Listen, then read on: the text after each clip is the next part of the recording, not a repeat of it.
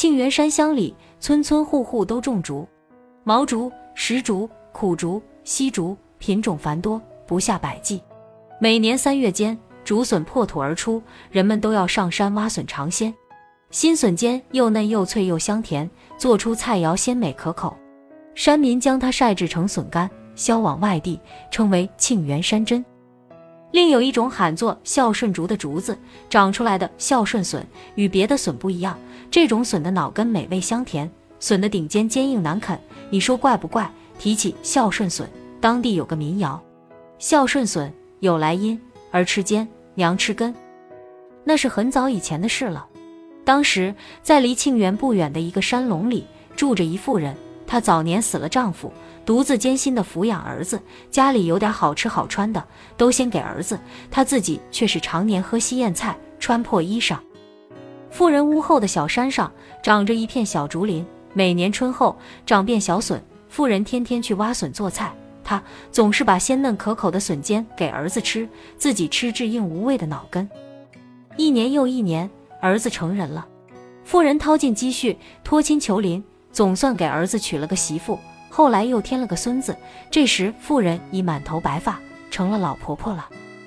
媳妇是个泼婆娘，对婆婆十分不孝。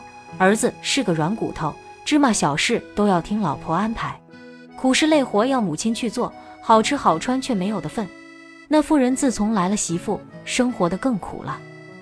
开春了，媳妇天天逼着年老的婆婆上山挖笋做菜，她夫妻俩和孩子吃鲜嫩美味的尖顶，把至老筋粗的脑根让牙齿脱落的老婆婆去啃嚼。一天，八仙之一的张国老下凡云游到庆元，化作乞丐路过这里，他见这家年轻夫妻带着儿子围坐桌边，吃着鲜嫩的笋尖，津津有味。门口破凳上坐着一个年迈的老婆婆，端着饭碗啃着笋脑根，艰难下咽。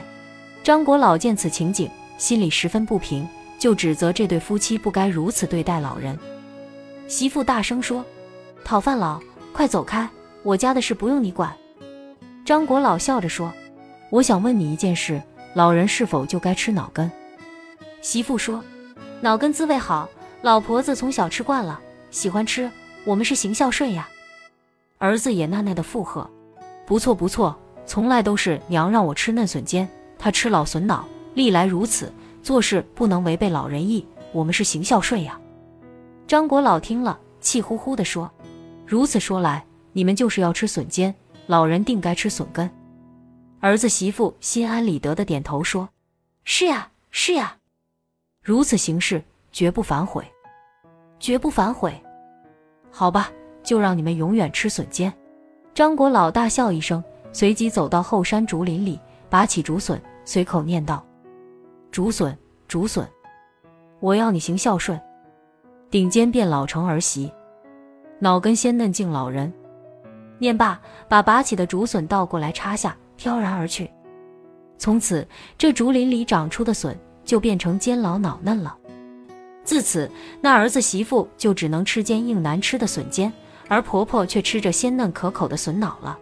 就这样，沁园山乡就长出了这种根嫩顶硬的竹笋，人们都称为孝顺笋。